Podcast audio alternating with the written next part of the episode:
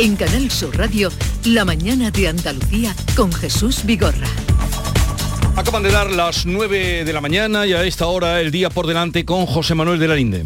Saludos de nuevo pendientes hoy de una macroencuesta que publica el Centro de Investigaciones Sociológicas sobre intención de voto municipal. Recuerden que estas elecciones se van a celebrar a finales de mayo del año que viene. Hoy Macarena Olona precisamente presenta su nuevo proyecto político tras abandonar definitivamente las filas de Vox. Estaremos también en San Fernando, en Cádiz, donde se va a celebrar esta mañana una jornada de economía, economía circular y entidades locales por la Federación Española de Municipios y Provincias. En Jaén, el consejero de Justicia, José Antonio Nieto, va a firmar con el alcalde el documento administrativo por el que se formaliza la cesión de los suelos a la Consejería para la construcción de la futura Ciudad de la Justicia de Jaén. Hoy, nueva jornada de huelga en Vueling. La compañía opera con el 89% de los vuelos programados y desde hoy Jesús también, eh, bueno, pues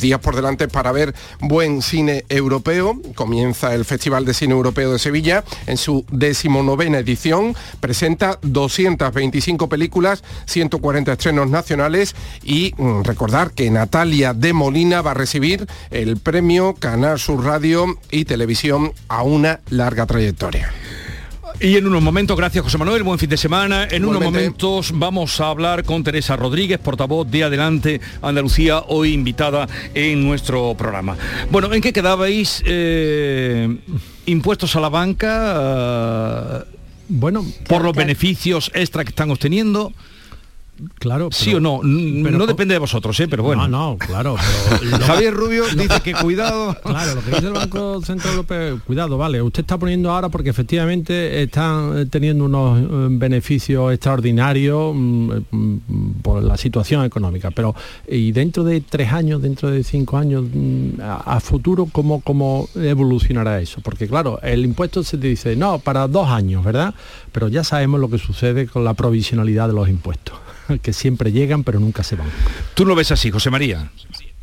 Sí, bueno, lo que yo creo que si la situación económica es tan apurada, pues también los bancos pueden arrimar un poco el hombro, ¿no? El gobierno quiere recaudar 3.000 millones en dos años, ¿no?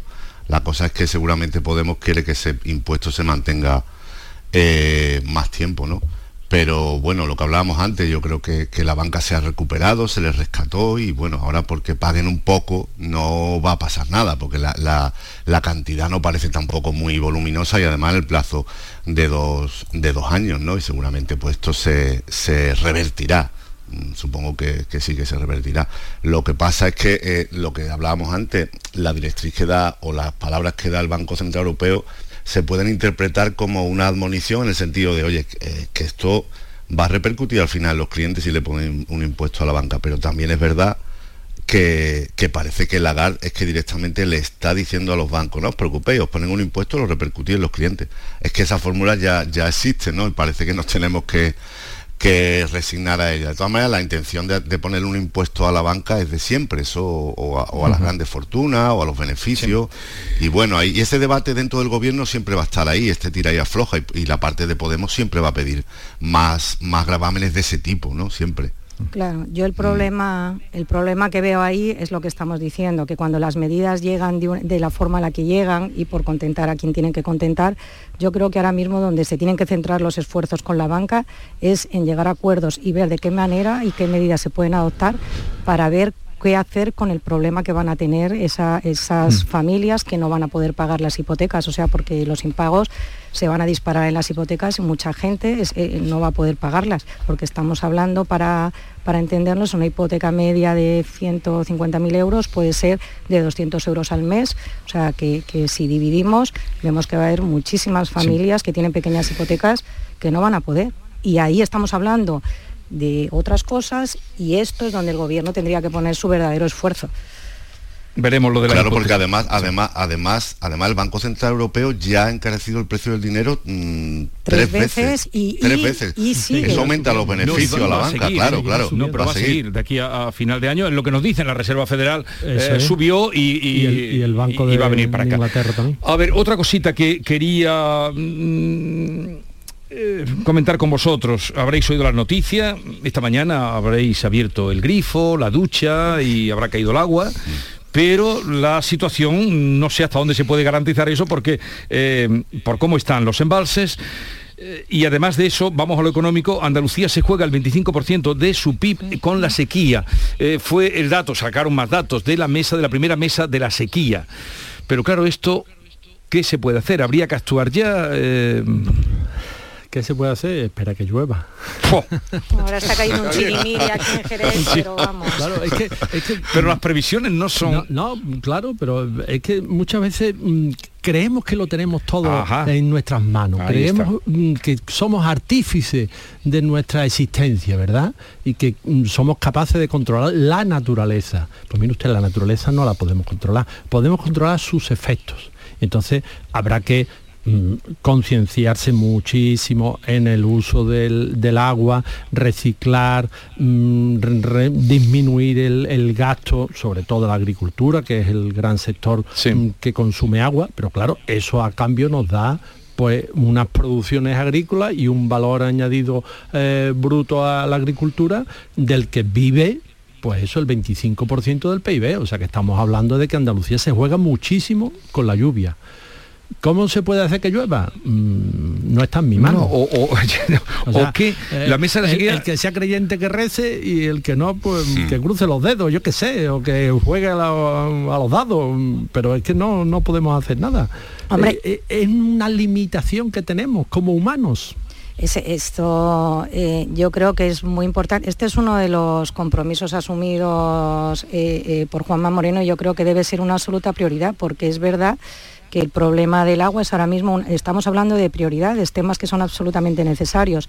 Y yo creo que no se ha tomado en serio desde hace mucho tiempo cuando se venía alertando de los problemas que traía el cambio climático, independientemente que en Andalucía siempre, bueno, pues sea de eh, el clima que tiene, que llueva poco, ya estamos entrando en un momento en el que ahora mismo es una prioridad absoluta. Yo creo que es importantísimo la mesa que se ha creado, pero es muy importante sobre todo que se lleven a cabo medidas. El plan que anunciaba Juanma Moreno hace unos días es absolutamente necesario, porque el agua no solamente ya estamos hablando del consumo humano, estamos hablando de la actividad económica que es fundamental y tal como lo estamos viendo, estamos con un verdadero, auténtico problemón encima porque lo estamos viendo. Y sobre todo también lo que decías tú, Jesús, la concienciación es importantísima. O sea, el mensaje que lanzaba ayer el presidente de la Junta de Andalucía me parece que es importantísimo, porque yo creo que todavía no existe esa concienciación y, todos sin darnos cuenta, es como lo mismo la luz y el agua, que desde pequeños te decían tus padres, apaga la luz, porque tú salías de un cuarto y dejabas la luz, y ahora salimos de un cuarto, ¡bum!, apagas. Yo salgo ahora del estudio de Canal Sur y lo primero que hago es apagar la luz, y igual antes sin darme cuenta me marchaba. Pues es, así. Y el agua te pasa lo mismo, que tú te estabas lavando los dientes y el agua corría. Entonces, lo primero, concienciación, y me pareció muy importante ese mensaje. Y lo segundo, esa mesa de sequía absolutamente prioritario, que las medidas anunciadas se tienen que llevar a cabo sí o sí. Sí, yo creo que lo, que lo más importante eh, para entretenernos un poco hasta que llueva es crear esta especie de, órganos que, que, bueno, que tienen mucho de de marketing, pero también tienen la bondad de que han hecho el diagnóstico, el diagnóstico mm. preciso. 25% de PIB depende directamente del agua y claro, esto es muy preocupante, pero mientras se crean estos órganos y se reúnen estos comités de expertos y esperamos a que llueva, es verdad que eso tiene una labor de concienciación y de pedagogía y es verdad que podemos ir concienciándonos pues de ahorrar un poco el agua, ¿no? Pero claro, tantas cosas, como hablaba antes Javier, hay que reciclar, evitar la fuga, eh, hacer un buen plan de infraestructura donde se necesiten desaladoras o, o pantanos o hacer mejores canalizaciones, etcétera. Hay un plan a, largo que se puede hacer de infraestructura para en previsión de cuando venga esta racha de sequía. Y luego esperar a que llueva pero claro lo que suele por pasar, la calle lo que suele pasar aquí tenemos ya algunos años de, otras sequías es que cuando llueve se acaban eh, acordaros de las desaladoras Claro. Que, se iban a poner en tantos sitios claro porque solo se pusieron en Almería. el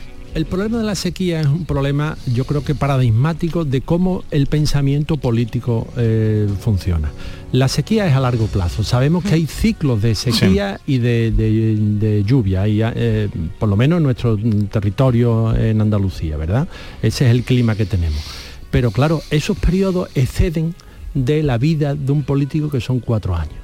Entonces, claro, les cuesta muchísimo proyectar a largo plazo las infraestructuras, las necesidades de consumo de agua a largo plazo.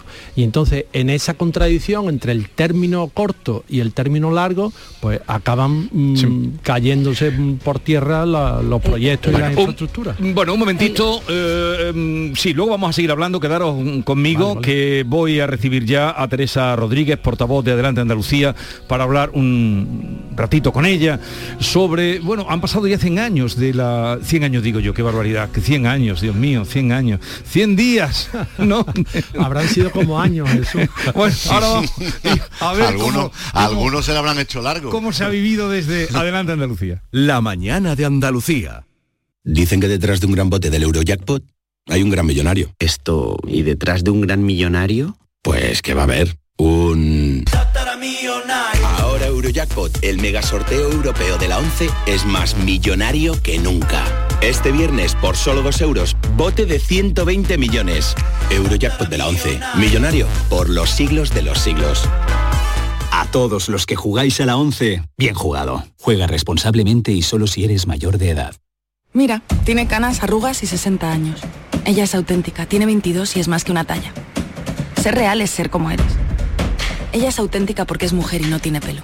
Somos como somos, así que míranos libre de estereotipos. Soy real, soy auténtica. Instituto de las Mujeres, Ministerio de Igualdad, Gobierno de España.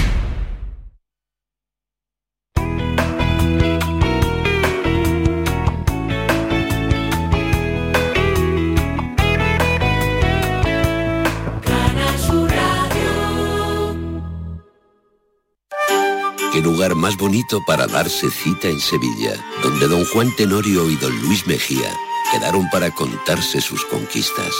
Si don José Zorrilla, escritor dramaturgo de 1800, ya encontró la inspiración en nuestra hostería, ¿cómo no recrearlo? Disfruta con Guate Teatro esta experiencia de la obra Don Juan Tenorio. A partir de las 13 horas, en la Hostería del Laurel, Plaza de los Venerables, número 5, Sevilla. Le esperamos este 6 de noviembre. Llega una edad en la que sabes que hay cosas que no volverás a hacer. Correr, saltar, morder sin miedo. ¿Morder? Claro que puedes morder sin miedo. En The Implant queremos que tus dientes no te impidan hacer lo que quieras. Por eso este mes te ofrecemos tus implantes dentales con un 10% de descuento. Ven a visitarnos, primera consulta gratuita y sin compromiso. Pide tu cita en theimplant.com y vuelve a sentirte joven.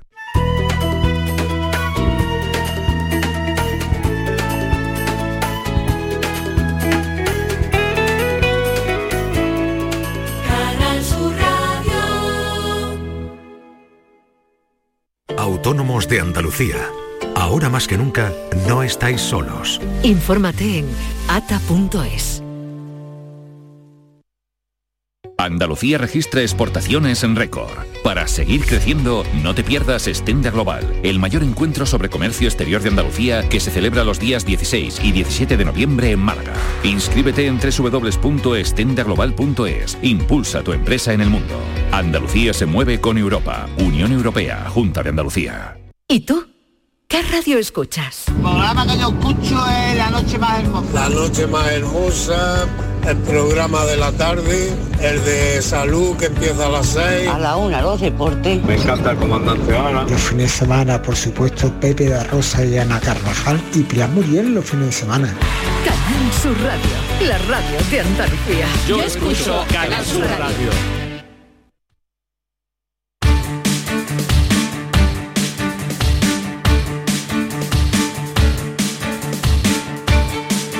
En Canal Sur Radio, La mañana de Andalucía con Jesús Vigorra.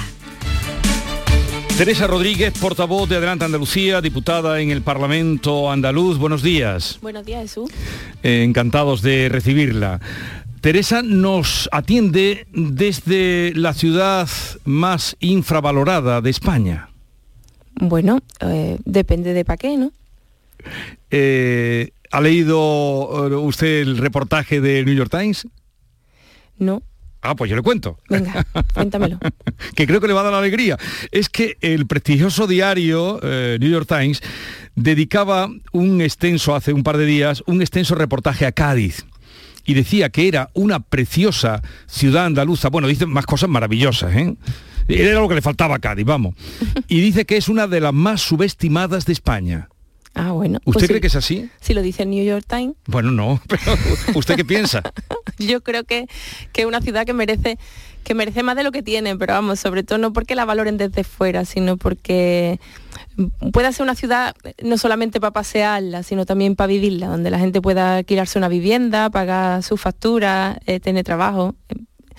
Yo creo que eh, eso de que somos una ciudad preciosa ya lo sabemos, nos lo decimos además año tras año en los carnavales, ¿no? Y, y lo tenemos que hacer porque es una cuestión de autoestima, pero eh, de ese Cádiz precioso y hermoso al que todo el mundo reconoce, incluso desde fuera, hay que transitar una Cádiz donde, bueno, donde no tengamos que despedir a nuestros hijos en una estación de, de tren más.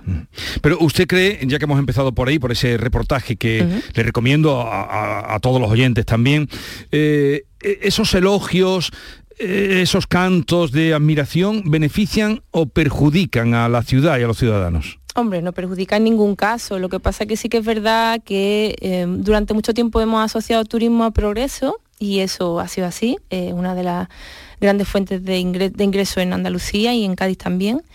Pero hay que pensarnos no solamente como camareros, ¿no? Recuerdo a Feijóo que decía, gracias por vivir aquí, por ser tan simpático, por atender... Eh, Moreno Bonilla decía que es nuestro talento, ¿no? La hostelería. Y yo creo que tenemos que pensarnos también pues como soldadores, ingenieros, sanitarios, cuidadores con derechos y cuidadoras con derechos, eh, porque el turismo llega un momento en que tiene una renta negativa y eso hay que reflexionarlo y cuantificarlo. Hay veces que nos sale más caro de lo que nos renta porque genera salarios muy escasos, eh, contratos precarios hace uso de, una parte importante de la inversión municipal, eh, encarece los precios de los productos y también de la vivienda. eh, y, y no hay como contraprestación que las rentas se queden aquí, porque hasta los turoperadores son extranjeros, ¿no? Eh, hasta quienes gestionan eh, esas grandes operaciones de turismo, de visitas, de cruceros, son empresas extranjeras, ¿no? Que se llevan las rentas fuera. Y aquí nos dejan, pues, eso, tenemos que ponerle buena cara, reírle los chistes y, y cobrar muy poquillo. Entonces, bueno, pues hay que pensarse también como mm, una potencia en otras cosas y no solamente como, como una ciudad turística como una, o como una comunidad autónoma turística, ¿eh? porque es algo extensible a un porcentaje importante de Andalucía, toda la costa, las capitales, etcétera. Bueno, ¿cómo está viviendo esta legislatura, de la que han pasado ya algo más de 100 días, esta legislatura de mayoría absoluta en el Parlamento de Andalucía desde la minoría de su grupo? Pues lo que ha hecho el PP de reseñable en estos 100 días es básicamente la reforma fiscal, quitarle los impuestos a las grandes fortunas eh, a un 0,2% de la población, a quienes eh, tenían 700.000 euros de patrimonio, ¿no? eliminar cualquier carga fiscal sobre ellos y ella para renunciar a 190 millones de euros que son miles de docentes, de sanitarios, de bomberos forestales, eh, de inversión productiva, de ayuda autónoma, ¿no? Eso es lo más destacable de su política en estos 100 días y bueno, va en la línea también de la anterior legislatura. Hay una apuesta clara por desfiscalizar eh, Andalucía, hay una apuesta clara por no hacer eh, eso que creo que tenemos que hacer en Andalucía, que es diversificar nuestros sectores productivos, que es dejar de depender tantísimo de la agricultura y del turismo, que son dos sectores casualmente los que dan salarios más bajos. Eh, tenemos los salarios más bajos de España por eso. Eh, y es un gobierno al que le gusta eh, como estamos, ¿no? Al que no le, no le pesa tanto el 40% de la población, que según datos oficiales está en riesgo de pobreza y de exclusión, sino el 0,2% que pagaba algo de impuesto de patrimonio antes de que llegara el Partido Popular. Ese es el resumen, este es un gobierno eh, pensado para las grandes fortunas. Su, su concepto de desarrollo es que mm, haya gente rica aquí que deje caer alguna migaja para la mayoría social, pero no es un concepto que tenga que ver con acortar la brecha de desigualdad o con eh, apostar por un eh, cambio de modelo productivo que necesitamos como el comer, ¿no? Para intentar eh, afrontar también los retos de futuro ¿no? y, y evitar la emigración de la gente joven, que sigue siendo un problema gravísimo en nuestra tierra. Bueno, pues eso, el PP en estado puro, ahora ya con, con más legitimidad también por su, por su eh, mayoría ¿no? incuestionable. Bueno, como es mayoría absoluta, eh, todo el mundo lo sabe, eh, usted se ha aliado ahora con tres grupos nacionalistas para llevar enmiendas sobre Andalucía a los presupuestos generales, porque ha registrado 41 enmiendas hace unos días a las cuentas del Estado que serán tramitadas de forma solidaria con Compromís, el CUP y la, el BNG. Y de paso le ha entregado, creo que a los 61 diputados andaluces le ha entregado usted las enmiendas. Es lo primero que hicimos para darle la oportunidad. ¿eh? Eh, registramos las enmiendas a los 61 grupos, a los 61 diputados andaluces, eh, esperando que alguno de ellos pudiera valorarlas y presentarlas. ¿no? Son enmiendas en clave andaluza, de infraestructuras ferroviarias pendientes, de rescatar a, Bengoa, de rescatar el bus Puerto Real, de apostar por planes de empleo para la mujer rural, por eh, cosas que nos parecen que son importantísimas, ¿no? por reducir el IVA, por hacer un IVA súper reducido de los productos frescos de la pesca, de la agricultura y de la ganadería. Eh, bueno, pues se dio la oportunidad de que, de que los 61 diputados las presentaran y las defendieran. Sin su apoyo los presupuestos no salen adelante, es decir, si hubiera una especie de lobby andaluz en el Congreso, los presupuestos generales del Estado no salen adelante porque somos una comunidad autónoma que aporta eh, la mayoría de, los diputados en el Congreso eh, y 41 senadores y senadoras.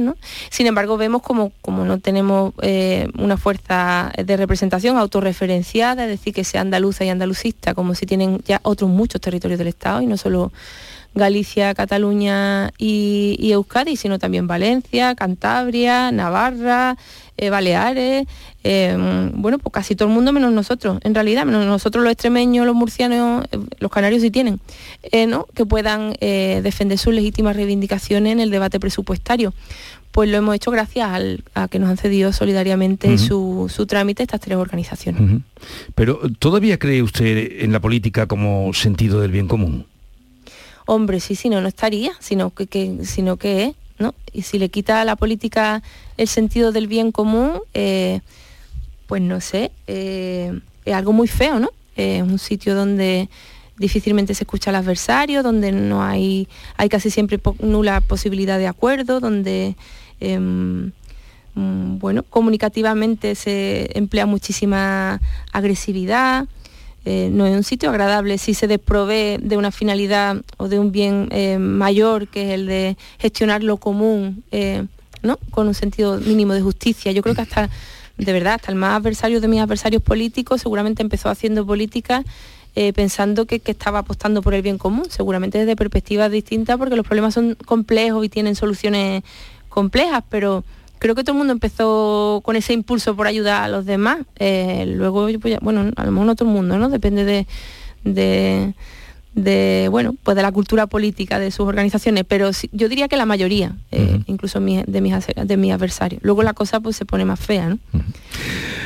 Y adelante Andalucía, eh, el otro día estuvo por aquí Rojas Marcos y me dijo que de, los pocos movimientos que había... Em, andalucistas en los que confiaba él, que ya estaba también pasado de vueltas, ahora se dedica al teatro, pues era eh, precisamente su grupo. Vamos a escucharlo. Bueno, el, partido de Teresa Rodríguez, como el de Modesto González, alcalde de Coria, eh, me merecen todos los respetos. Son los dos únicos partidos andaluces, soberanamente andaluces, y ojalá tengan muchos resultados. Cada uno tiene su ideología.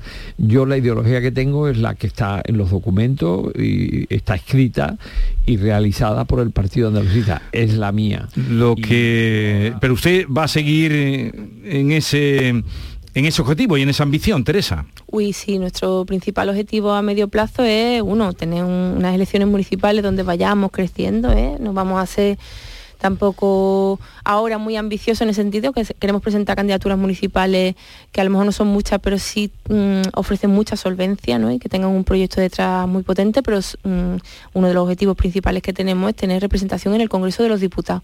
Es que creemos que con uno, dos, tres diputados andalucistas en el Congreso pueden cambiar muchas, mucho las cosas, porque fíjense que eh, la realidad va a seguir siendo variable, eh, no va a haber eh, pues una mayoría absoluta previsible de ninguna de las fuerzas políticas del bipartidismo, por tanto las fuerzas de ámbito territorial van a seguir teniendo mucho peso y Andalucía también tiene derecho a sentarse en esa mesa donde se decide su futuro, donde se decide cómo se reparten los cientos de miles de millones de euros de fondos europeos para la recuperación eh, que podemos no ver ¿eh? por cómo son los criterios de reparto, entre ellos que tenga que haber colaboración público-privada. ¿Eso qué hace? Porque la mayoría de los fondos se van ahí a las comunidades autónomas que ya tienen industria previa, porque tienen más tejido eh, industrial y, del sector privado.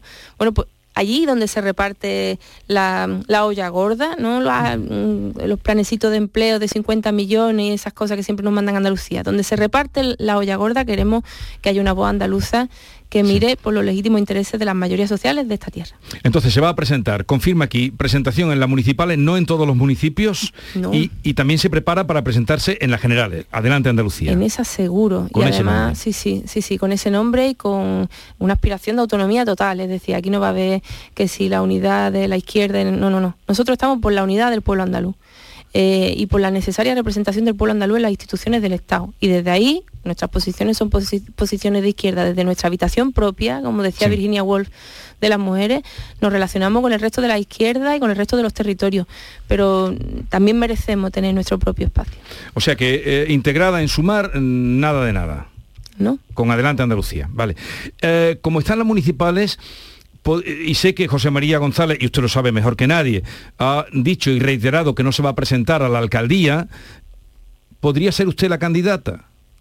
Bueno, José María González todavía no ha dicho que va a ser eh, o no va a ser el, candidato, ha dicho que, eso todavía está en un debate orgánico, ¿no? Em, una cosa es lo que él quiera y otra cosa es lo que le deje la organización. o lo que usted, si usted lo convence.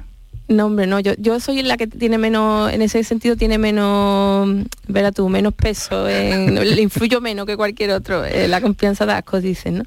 Eh, eso lo, decidiremos la organización, pero mm, no, no, voy a ser yo la sustituta, ¿no? Eh, no, no, eso no va a pasar. Eh, estamos hablando con Teresa Rodríguez, le pregunta Francisco Ramón, Paco, editor de La Mañana de Andalucía. Señora Rodríguez, buenos días, encantado de saludarla. Igualmente. Eh, decía usted que mm, por tiempo, pero también por el tamaño de la organización no se va a presentar en todos los municipios de Andalucía, pero en las ocho capitales de provincia.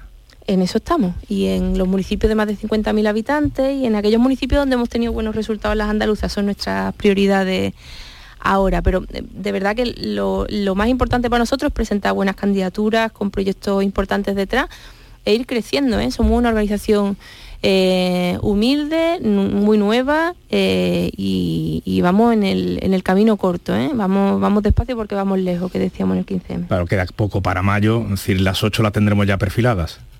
Sí, hay asamblea en las ocho capitales de provincia, vamos a ir viendo una por una. Faltan los nombres. Sí, y, los programas también, que son lo más importante, estamos en ello. Usted que, bueno, le preguntaba antes Jesús eh, por eh, esa alianza para estos presupuestos generales del Estado, por lo menos para que se escuche la voz de, su formación, la voz de Andalucía, la que ustedes representan, con la CUP, con Compromís. Eh, usted que se declara de andalucista, pero no excluyente, ¿cómo se siente con estas organizaciones, algunas excluyentes, nacionalistas, pero excluyentes? Bueno, excluyentes eh, según se mire. Nosotros, nosotros somos andalucistas y no somos independentistas, si esa es la palabra, ¿no? Más que excluyentes. Eh, eh, independentistas no somos, creo que es una realidad que es completamente ajena a nuestra tierra. Nosotros lo que queremos es poder hacer uso de la autonomía formal que ya tenemos para ser también autónomos económicamente, ¿no? Ambientalmente, energéticamente, ¿no? para que nuestros jóvenes también sean autónomos y no tengan que quedarse en casa hasta los 40 años. Ese tipo de autonomía es la que nosotros estamos peleando. Eh, otros territorios tienen su propio ritmo, pero en cualquier caso eh, eh, nos parece que es un buen gesto el, haber cedido el, trámite, porque bueno, excluyente también es ser parte de un partido que siempre va a votar que sí a todo lo que diga el gobierno, aunque perjudica a Andalucía, y que siempre va a votar que no a lo que diga el gobierno, eh, aunque beneficie a Andalucía, ¿no? Eh, de un partido eh, y de eh, nada más que de, ninguna otra cosa que no sea lo que te manda tu jefe de tus partidos también es excluyente. Si desde ese nacionalismo de los territorios de las comunidades autónomas, algunas de las que usted ha hablado, como Cataluña, como el País Vasco, se puede hacer país, ¿por qué dice usted que no se puede defender a Andalucía desde un partido de ámbito nacional? Pues porque es lo que hemos visto hasta ahora.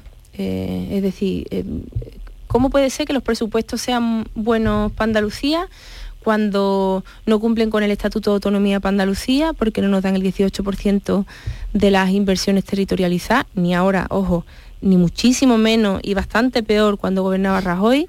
¿Cómo pueden ser unos presupuestos generales del Estado buenos para Andalucía cuando solo se ejecuta el 50% de las inversiones territorializadas? En nuestra tierra, mientras que se cumple con el 180% de las inversiones de Madrid por sobrecoste. ¿Cómo pueden ser unos presupuestos generales del Estado buenos para Andalucía cuando no hay eh, eh, un plan de recuperación de la industria en nuestra tierra y se abandona comarcas enteras que han ido perdiendo su industria y no lo han sustituido por absolutamente nada, como la comarca de Linares o como la Bahía de Cádiz o como muchos otros territorios? Y los votan a favor pues será porque se lo dice su partido, ¿no? O será porque su puesto depende de que su partido eh, se lo dé o no, ¿no? Desde luego no hay una obediencia andaluza, que es lo que nosotros creemos que podemos aportar de nuevo, ¿no? Y tiene sentido de alguna forma, ¿no? Bueno, antes de terminar, eh, Teresa, me gustaría escuchar su opinión, su parecer de una noticia que, que, se producía ayer, en la madrugada del día de ayer, la salida de los restos del general golpista de la Macarena, del general Keipo de Llano. Bueno, yo voy a responder a Feijóo porque me parece em, una desvergüenza lo que dijo ayer. Eh, lo que se ha hecho con, con Keipo de Llano no es por los muertos, no es una cosa de los muertos para arriba, los muertos para abajo, dejarlos tranquilos, olvidarse de ellos. Es una cuestión de los vivos y de las vivas. Vamos a ver cómo vamos a vivir en una sociedad donde se sigue rindiendo, se, se rinde honores a responsables de asesinatos masivos de 45.000 personas. ¿Cómo, podemos vivir en una sociedad que humilla sistemáticamente a sus familiares que están vivos? Es que Paqui Maqueda no está muerta, está viva. Y a sus familiares em, pues lo asesinaron de la forma más cruel, a ella y a 45.000 eh, eh, andaluces y andaluzas más, de Sevilla, de Málaga, la de Banda, de Cádiz. Vieron como este sanguinario criminal de guerra, porque no era ni un militar ni un general, era un criminal de guerra, eh, arrasaba por los pueblos de Andalucía. Y nosotros le tenemos puesto un altar eh, por los vivos. ¿Cómo nos podíamos permitir eso durante tantísimos años?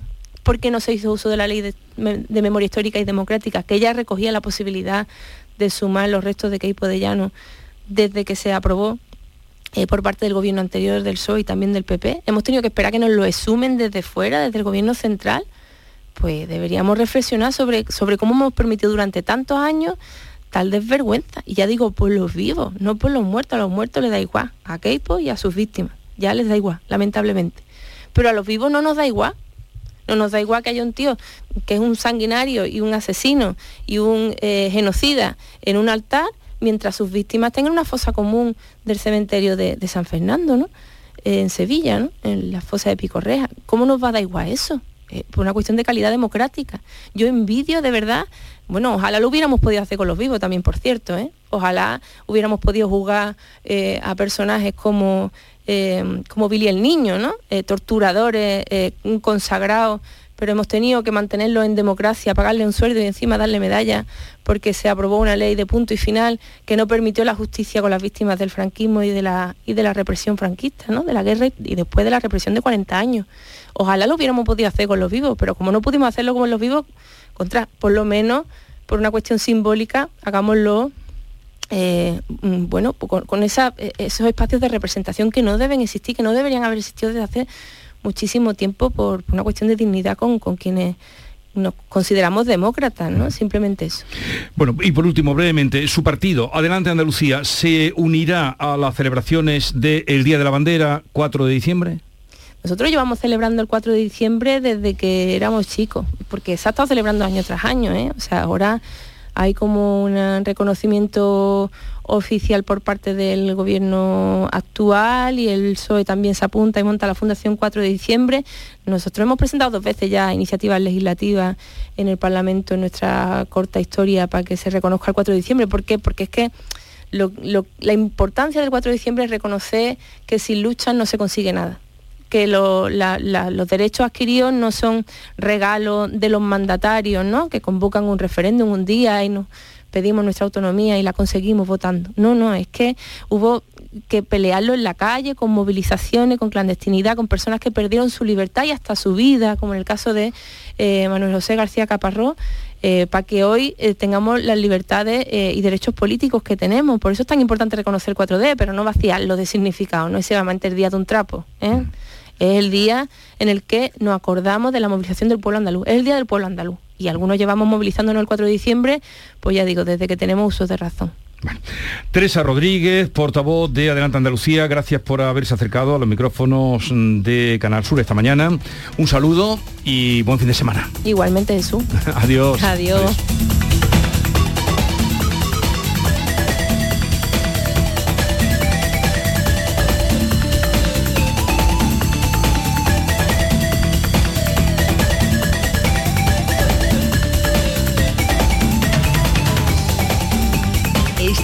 La Mañana de Andalucía con Jesús Vigorra. Canal Sur Radio. Mira, tiene canas, arrugas y 60 años. Ella es auténtica, tiene 22 y es más que una talla. Ser real es ser como eres. Ella es auténtica porque es mujer y no tiene pelo. Somos como somos, así que míranos libre de estereotipos. Soy real, soy auténtica. Instituto de las Mujeres, Ministerio de Igualdad, Gobierno de España.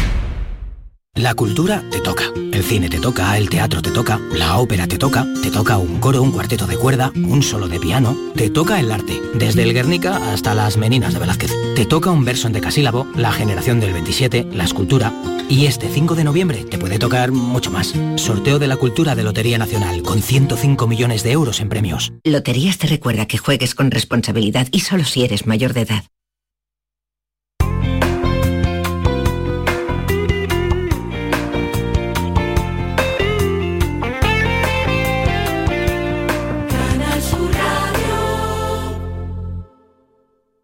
Tú pones toda tu ilusión en tu futuro y en Caja Rural nuestros expertos en planes de pensiones te ayudarán a alcanzarlo con éxito. Planes de pensiones de Caja Rural. Construyendo tu futuro seremos imbatibles. Ven antes del 31 de diciembre y obtén interesantes incentivos. Documento de datos fundamentales para el partícipe. Alertas de liquidez. Indicador de riesgo. Planes en promoción y condiciones en segurosrga.es.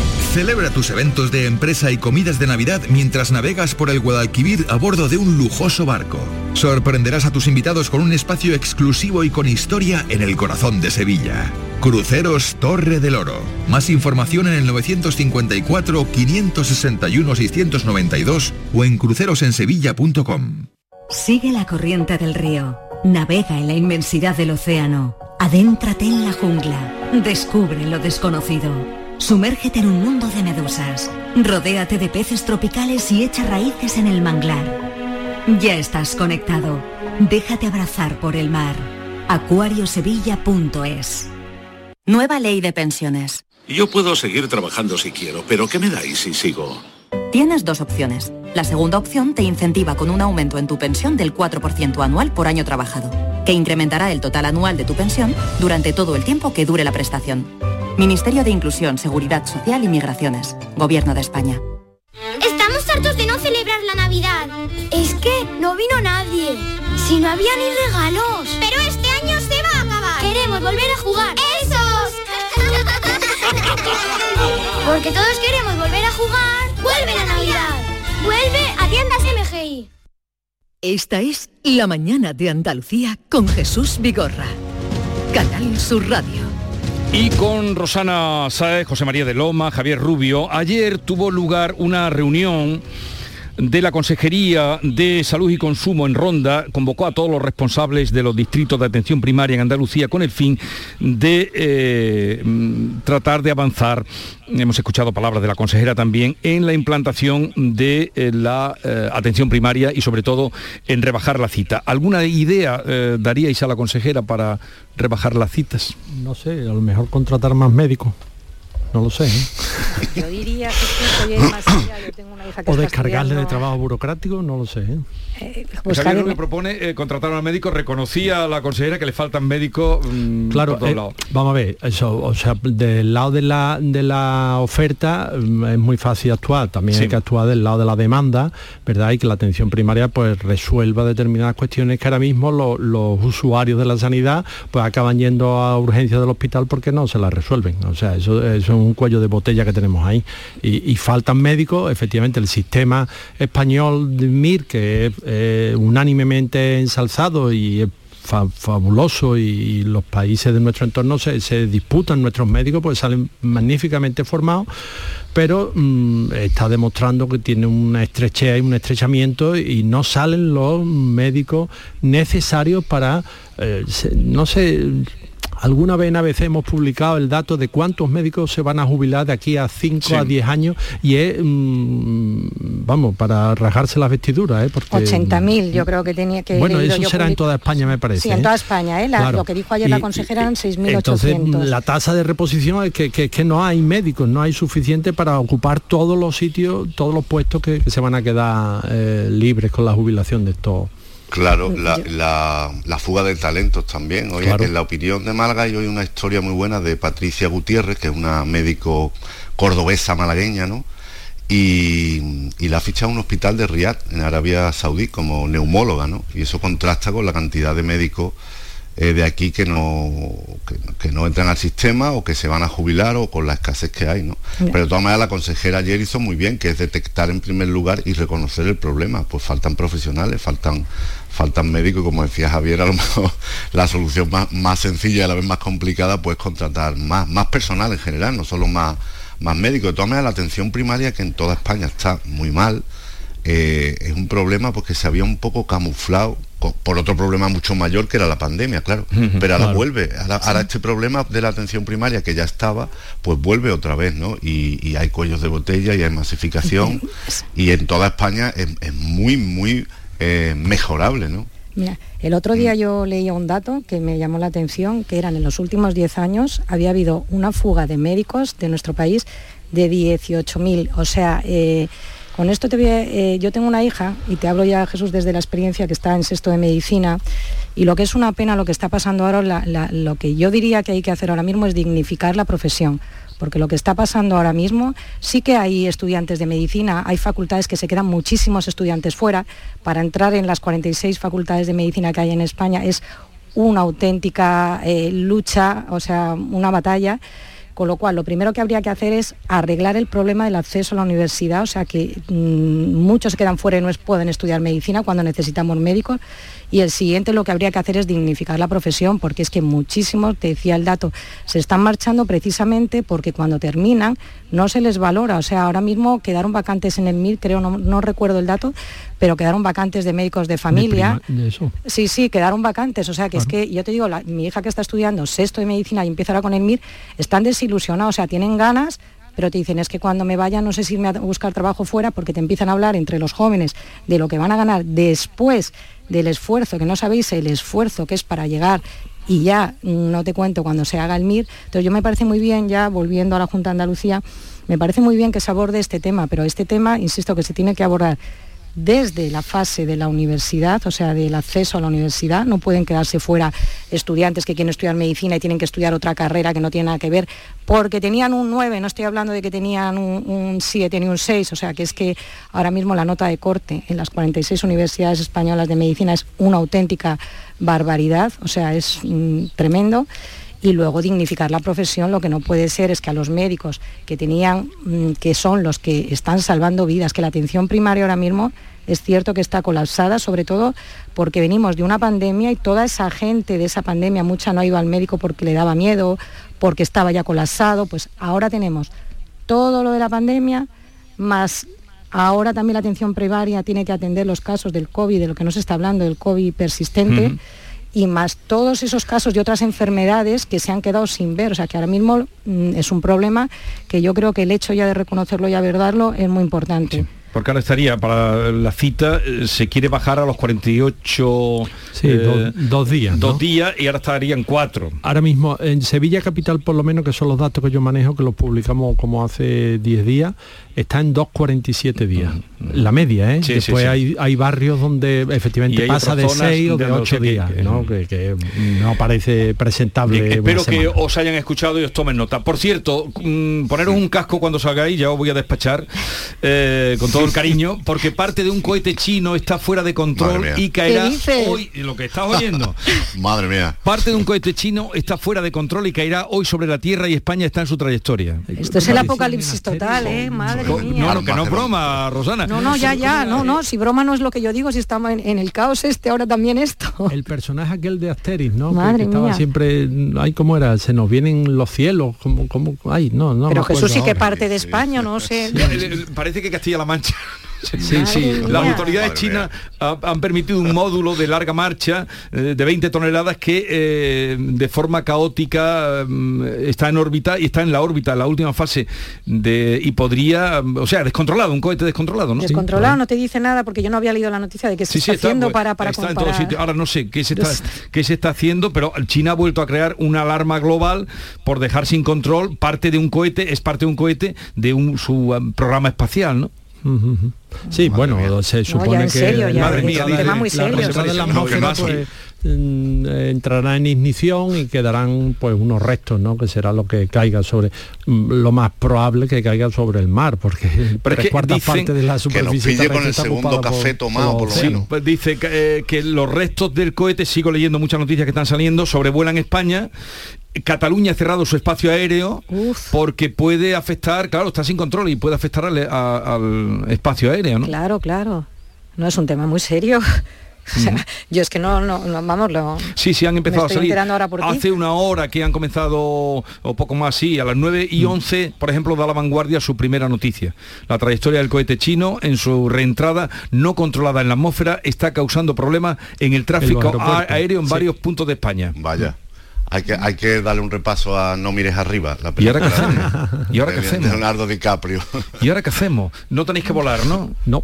Venga. No, Gracias a Dios para casa. Qué incertidumbre. Oye, sí, sí, no, no, la crean, nos estamos, pero, pero es un poco, en fin, eh, es una cosa así que, que, hemos empezado a leer y Javier estaba viendo en la pantalla, me estaba indicando que estaba a merced de los cielos. Eh, Francisco Javier Gordillo, buenos días. Buenos días. ¿Usted está en un avión embarcado, a punto de embarcar? ¿En qué situación está?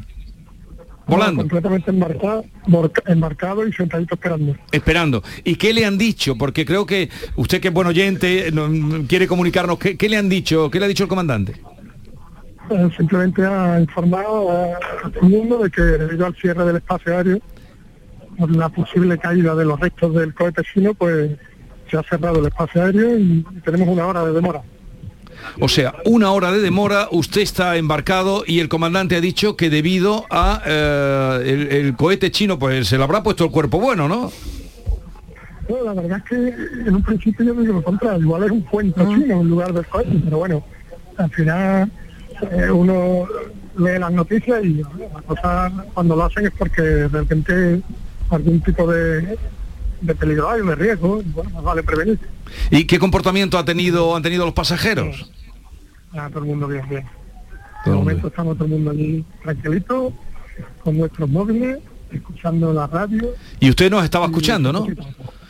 Oiga, pues le agradezco mucho porque su llamada, Francisco Javier, confirma lo que estábamos contando que nos estaba llegando, que habían cerrado el espacio aéreo de, Barcelona y he hecho prueba de ello que está usted eh, sin poder volar. Bien, muchas gracias y, buen viaje, Francisco Javier. Muchas gracias, muchas gracias. Hora estimada sobre la península 9.50. Eso que decir, Jesús, yo lo estoy ahora leyendo y son 23 toneladas en total. O sea, estoy que, vamos... 30 eh, metros, 23 toneladas.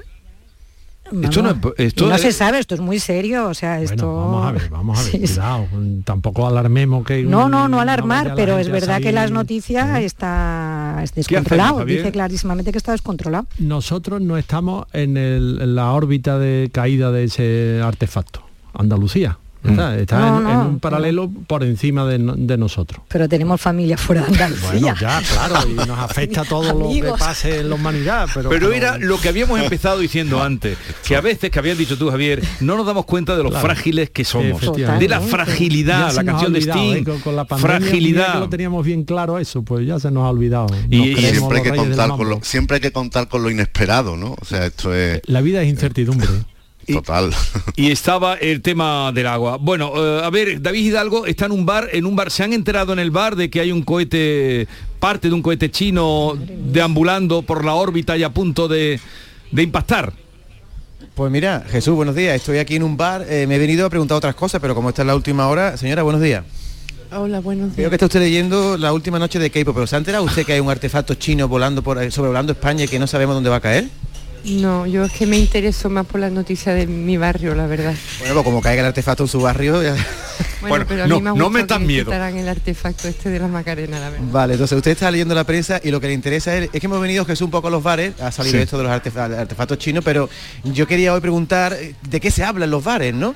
Y veo que la gente lee los periódicos, Pero eh, eh, aguárdame un momentito, David, que voy a despedir a mis eh, queridos compañeros de tertulia, que los he tenido hoy. Hoy han hecho un sobre eh, un sobreañadido, pero no les he podido dar ni un café. Y, no, que tienen que irse a tomar un café, que nos pille con un café tomado, decía José María de Loma, que nos pille, que el impacto, eh, que el fin del mundo nos pille cantando. ¿eh?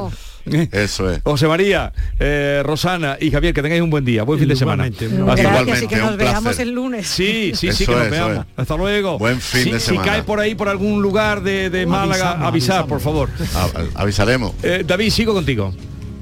Pues aquí estoy, en un bar de, de Sevilla. La verdad es que este señor se lo estoy contando y no lo estoy viendo por internet ahora mismo. No, no, no, no, no quiero intervenir. No quiere intervenir porque está con su café manchado aquí. Estamos realmente en un bar, decían los datos que solo el 0,03% de las personas eh, de, de España no tiene un bar a su alcance. Esta señora sí lo tiene. Señora, ¿ha visto usted ya la noticia del día esta que estamos viendo en internet? ¿La del artefacto chino o no le interesa? No, es que no lo he visto, no me, me he puesto a leer esto, el, el periódico y me he puesto a leer la noticia de la Macarena, la verdad. ¿Usted cuando se ha levantado esta mañana, qué le interesaba? ¿Lo de Piqué, lo del Banco Central Europeo que ha puesto un, un impuesto a la banca? ¿Qué es lo que le llama la atención de los titulares de hoy? Aparte de lo de Keipo Dillano, que ya veo que está usted muy interesada.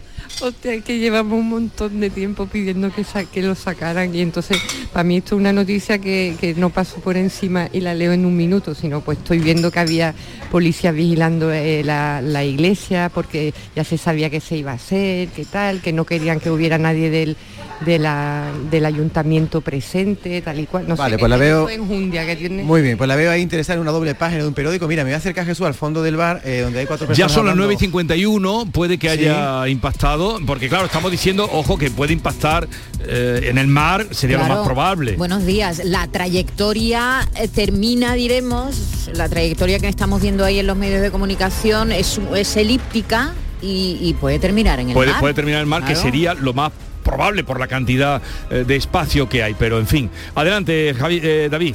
Pues mira, aquí estoy con dos personas que están acabando un café. Hola, ¿cómo te llamas tú? Buenos días. Antonio, buenos días. ¿De qué estáis hablando? Pues mira, estábamos hablando precisamente de- del futuro de, de nuestros hijos como estudiantes y demás y, y qué motivación van a encontrar en la vida, que todavía son muy pequeños y no, y no, no lo tienen claro. O sea, que usted se viene aquí al café con su señora. Hola, buenos días. Buenos días. A hablar de los hijos porque hay, eh, yo veo los titulares del día y veo la sequía, los tipos de interés, los datos del paro, el cambio de armario, Elon Musk que va a echar la mitad de Twitter. ¿A usted eso nada le interesa? ¿Habla de sus hijos? ¿Eso es lo que habla por las mañanas? La- los hijos son importantes, imagino, también, ¿no? Pero la sequía, claro que es un, es un tema bastante preocupante, especialmente en, en Andalucía, donde no donde tenemos poca cantidad de agua un- normalmente y, y el campo está muy muy necesitado y, y el agua para beber también, claro. Han comentado en casa lo de Gerard Piqué, qué fuerte, ¿no? Bueno, a mí, verá, a mí lo del fútbol, la verdad que me da igual. Bueno, ¿y qué, ¿y qué le parece a usted? Fíjate, aquí en internet, esto es de ahora mismo, ¿eh? Un cohete chino fuera de control, no, no, se, no se alerte, ¿eh? Sobrevuela España y afecta al tráfico aéreo. Y están en Barcelona la gente, no menos saliendo de sus casas, pero ¿está usted asustado por esto? No. ¿Y usted? Pues realmente no, de momento no. Bueno, aquí hay más gente en el bar, hay una señora que está por aquí, uy, que se va corriendo, pero señora, que Canal Sur no, esto no es el COVID. Bueno, aquí hay dos más fuera, charlando. Perdone, buenos días. Eh, ¿Cuáles son las noticias que le interesan a usted el día de hoy? Tenemos lo de Piqué, tenemos lo de el, el impuesto contra la banca, los datos del paro. ¿Usted de qué habla aquí en el bar? Paro y banca, Paro y banca. porque trabajo en una inmobiliaria. Ajá. ¿Y cómo está la inmobiliaria ahora? Nosotros estamos bien, seguimos vendiendo y bueno, dada la la rareza que hay ahora mismo en el mercado, que está un poco extraño, pero bien, vamos, gracias. U- ¿Usted lee la prensa por las mañanas? ¿Cómo se informa? ¿Con la radio? Con... Solo lee cuatro o cinco periódicos por la mañana. Fíjese lo que pone este diario digital ahora. periódicos. Cuatro o cinco periódicos por la nada. mañana y, y escucho este canal Sur Radio. Mm, poco, pero lo escucho. Me pues lo agradezco. Mire, un cohete, un cohete chino fuera de control. Ah, ¿ya lo sabía esto? Bueno. Y a ver, ¿qué de ahora? Eh? me llegan notificaciones también. ¿Y no, no, no, le, alerta usted? ¿No se interesa por esto? Verán. Mm. ¿Está usted con el café tan tranquilo de que hay gente que ha salido corriendo? Me afecta, pero como no es, no es abajo. en Barcelona, porque no, eso no vale. fastiden ellos, ¿no? ¿no? Hombre, no, pero es peligroso, claro que sí. Mira Jesús, aquí en el bar entran nuevas personas. Pero de caballero, eh, ah, se va usted. No, quería preguntarle si hay una noticia que le interese del día de hoy, de, los bancos, del paro, ¿qué es lo que usted. Claro, estoy dormido absolutamente. Hemos susto un cafelito. Vale. Bueno, pues se va este señor que no ha entrado en, el bar. Y, por ejemplo, aquí, perdón usted, señor que es el dueño del bar. Ah, tampoco. Bueno, pues está hoy la gente que no tiene muchas ganas de hablar, pero es cierto que poco están interesados por esta noticia que ha salido ahora mismo. Y yo pensaba, mira, tú que te has ido, dime los buenos días por lo menos, dime buenos días. Buenos días. ¿Tú de qué hablas cuando estás en el bar con tus amigos? ¿De qué hablas? Oye, pues se nos ha ido. Bueno, pues nada, ya es la hora ya como de irse a las oficinas, ha sido el, ratito del, café y aquí seguimos, viendo entrar y salir gente de un día bastante encapotado hoy. ¿eh? Bueno, David que se acercó para ver de qué se habla hoy en un bar al que se ha acercado. Eh, estamos expectantes ante esa noticia que les contábamos. Mm, en Cataluña han cerrado el aeropuerto de Barcelona, el de Tarragona también, el, de Reus. Están todos cerrados. Y hay muchos aeropuertos cerrados. Hemos hablado con el de Málaga nos dicen que ahí no hay incidencia ninguna. En fin, estaremos muy pendientes de esa eh, caída de parte de un cohete chino que podría eh, Al parecer la, eh, fricción a la entrada en la atmósfera podría también destruirlo, ¿sabes? Igual no caen las 20 toneladas enteras, ¿no? A ver, a ver qué pasa, vamos a estar pendientes. Voy con Barbeito porque hoy se pregunta cómo es posible que con todas las subidas que estamos soportando, con el análisis que sale hoy, el informe que sale de Cáritas, estén sobrepasadas las reservas en restaurantes de aquí a Navidad. Querido Antonio, te escuchamos.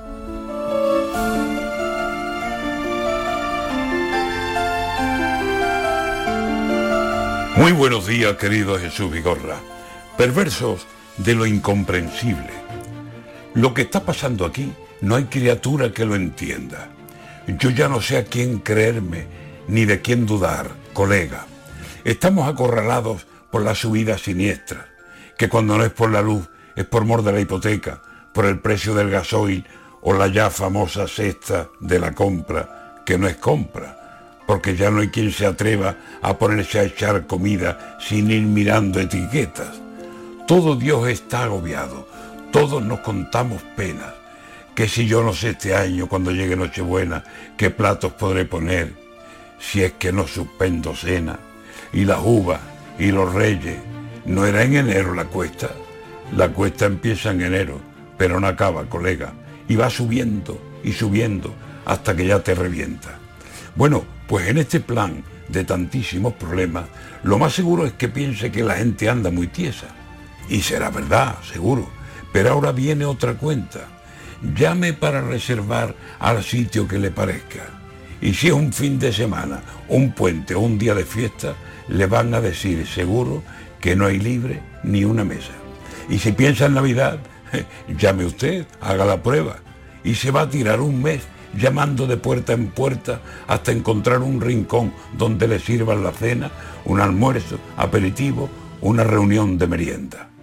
Se lo he dicho y lo repito, no hay criatura que entienda qué estará pasando aquí, que unos hablan de problemas y los mismos al momento que están buscando reservas y no encuentran en el mundo una puñetera mesa. Usted dígame si entiende lo que ni Dios creo que entienda.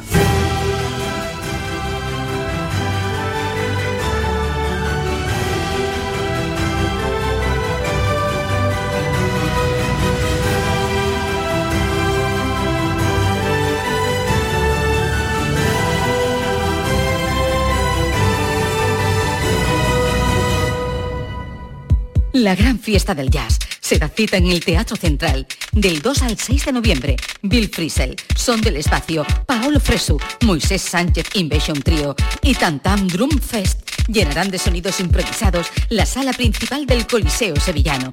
Venta de entradas en teatrocentral.es. Agencia Andaluza de Instituciones Culturales, Junta de Andalucía. Rafael vuelve a Sevilla con su gira triunfal. 24, 25, 26 y 27 de noviembre en Fibes. Compra tus entradas en rafaelnet.com y fibestickets.es. Rafael en concierto. HLA Santa Isabel pone a tu disposición la unidad de traumatología y ortopedia especializada en pediatría, columna, hombros y codo, muñeca y mano, cadera, rodilla, tobillo y pie. Con guardias localizadas las 24 horas y los últimos tratamientos en prótesis. Consúltanos en el 954-570004 o en Luis Montoto 100. HLA Santa Isabel, contigo cuando más nos necesitas.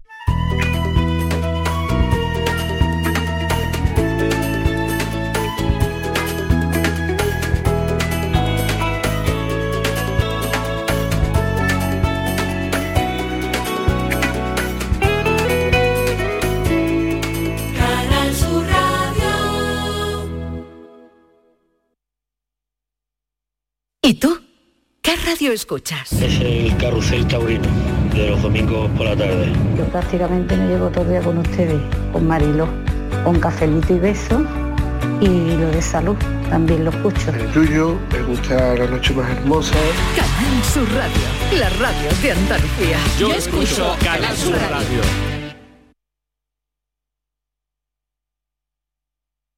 Esta es La mañana de Andalucía con Jesús Vigorra. Canal Sur Radio.